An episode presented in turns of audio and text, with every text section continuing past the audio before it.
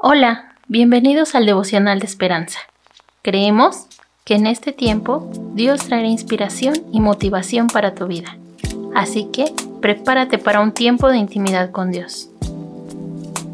20 de febrero. Las situaciones más difíciles. Recogió José trigo como arena del mar, mucho en extremo. Génesis 41-49. Actualmente Geoff es pastor en la misma ciudad donde anteriormente era adicto a la heroína. Dios transformó su corazón y sus circunstancias de una manera asombrosa.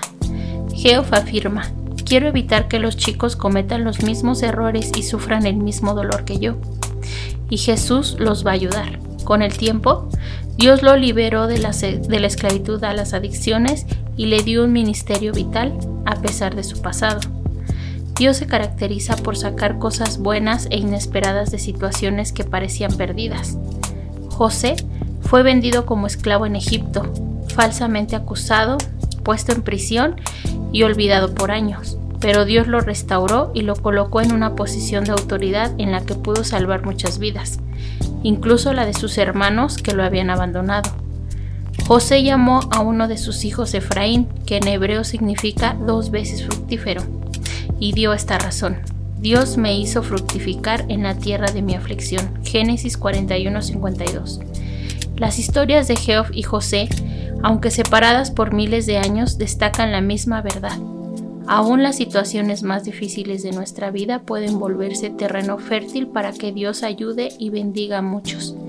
El amor y el poder de nuestro Salvador nunca cambia y Dios es siempre fiel con los que confían en Él en este devocional nos enseñan a que nuestras circunstancias, aún aunque hayan sido difíciles, Dios puede transformar y dar testimonio de lo que Él puede hacer. Señor, te doy gracias, Padre, porque a pesar de que he tenido dificultades, Padre, y circunstancias, eso me ha ayudado a dar testimonio de tu poder y de tu maravilloso amor. Gracias te doy en el nombre de Jesús. Amén. Esperamos que hayas pasado un tiempo agradable bajo el propósito de Dios. Te invitamos a que puedas compartir este podcast con tus familiares y amigos para que sea de bendición a su vida. Puedes seguirnos en Facebook, Instagram y YouTube como Esperanza. Hasta mañana.